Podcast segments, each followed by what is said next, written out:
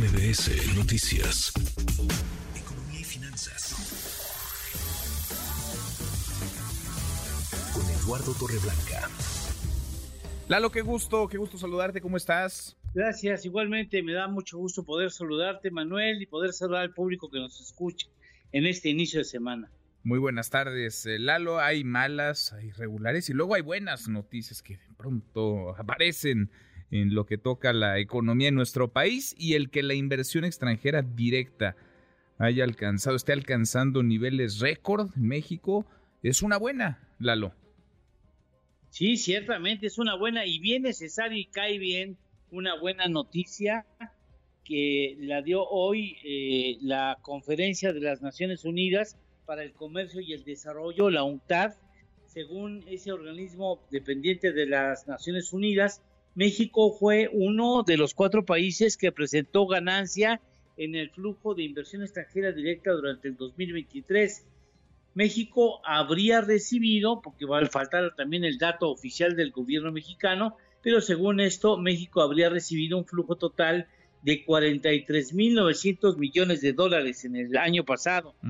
44 mil millones de dólares para hablar de números cerrados, 44 mil millones de dólares lo que representa un avance de 21% contra la inversión extranjera directa obtenida un año antes, en el 2022. Nuestro país consiguió, según este organismo de la ONU, el sexto mayor flujo en el registro del UNTAD.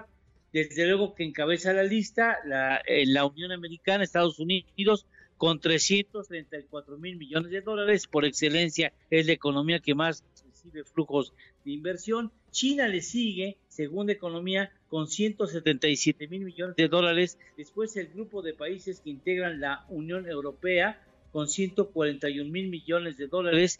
Después sigue Brasil con 68 mil millones de dólares, pero un retroceso respecto a la inversión extranjera directa recibida un año antes de 21.6% y cierra los cinco primeros lugares Canadá con 55 mil millones de dólares. Después sigue México, por supuesto.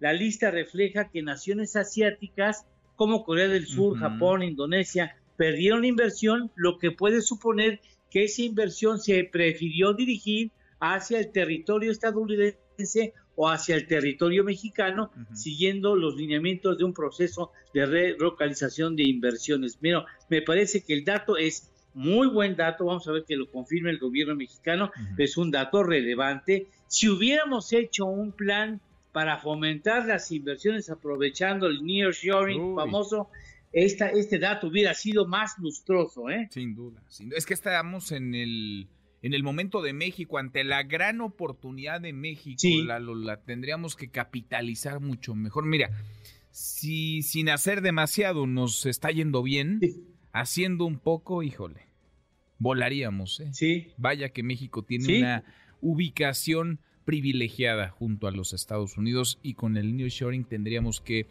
capitalizarlo mucho más.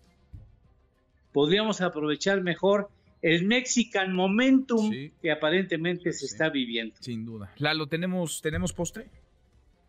Claro que sí, según el índice de retiro, el Global Retirement, Noruega es el país que ofrece mejores condiciones para el retiro laboral, ahora que estamos tan preocupados por las pensiones. En segundo lugar está Suiza, en tercer lugar Islandia, el cuarto lugar Luxemburgo y el quinto lugar Holanda. Por supuesto que México estará por el terreno de los 60.